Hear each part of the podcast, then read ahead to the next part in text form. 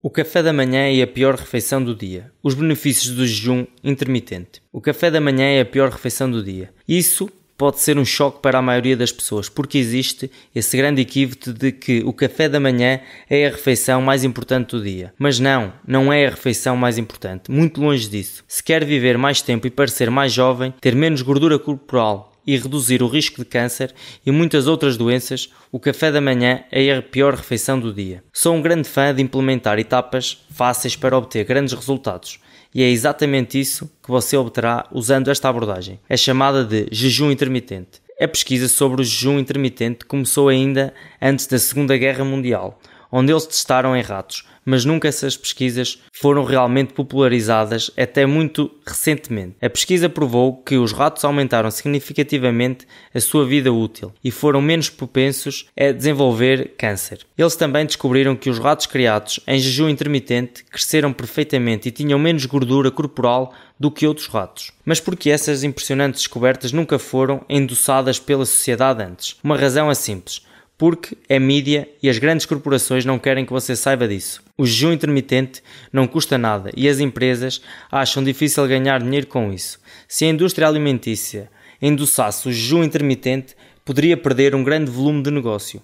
Os pesquisadores começaram a estudar os efeitos das pessoas durante o mês sagrado do islamismo e ramadão, onde os muçulmanos evitam comer desde o nascer do sol até ao pôr do sol, e uma vez que o sol se põe, eles praticamente comem compulsivamente. Inicialmente, os cientistas acreditavam que essa mudança de comer durante o dia para restringir a janela de alimentação a apenas algumas horas por dia causaria problemas de saúde catastróficos. Sua previsão era de que as pessoas ficariam gordas e doentes, literalmente devorando sem controle durante aquele período noturno.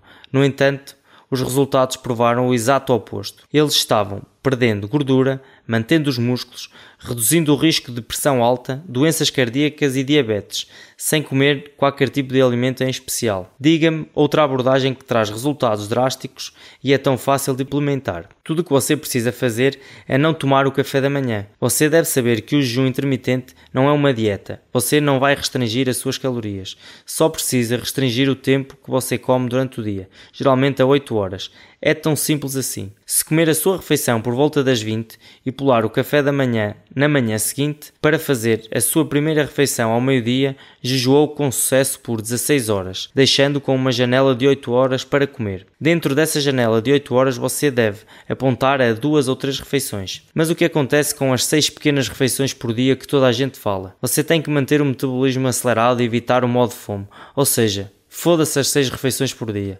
Se você comer 2000 calorias em 6 pequenas refeições, em comparação com uma refeição grande 2000 calorias, você ainda vai ingerir as mesmas 2000 calorias. Mas se continuar a comer 6 pequenas refeições por dia, as chances de queimar gordura diminuirão, porque o corpo obterá energia do armazenamento de glicogênio e do açúcar no sangue, mantendo as reservas de gordura intactas e sem as usar. O glicogênio é açúcar no sangue, se esgotarão primeiro após 6 8 horas sem comer e uma vez glicogênio e açúcar no sangue se esgotarão primeiro após 6 a 8 horas sem comer, e uma vez que acordar e tomar o café da manhã, você irá restaurar essas reservas. Comendo a cada 2, 3 horas, você nunca permitirá que o armazenamento de gordura seja usado com energia. O modo de fome existe, mas não entra em jogo entre 72 a 96 horas depois de completar a última refeição. Isso são 3 a 4 dias, não 3 a 4 horas. A razão disso tudo vem de nossos ancestrais. Eles tinham que caçar e coletar alimentos para sobreviver, e isso levaria de vários dias. Como seres humanos, estamos destinados a alternar entre o jejum e o banquete, entre estar por longos períodos sem comida e então comer quantidades enormes de comida em um curto espaço de tempo. Apenas recentemente, em nossa longa história, os humanos têm acesso a comida o tempo todo. E é também uma das razões pelas quais tantas pessoas estão doentes e obesas. O jejum intermitente também tem efeitos incríveis na libertação do hormônio do crescimento humano. O Dr.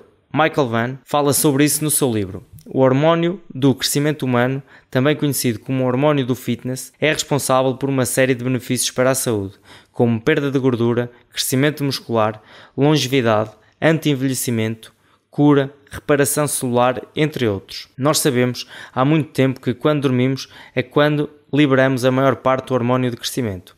Isso ocorre porque a insulina é o hormônio de crescimento estão indiretamente relacionados.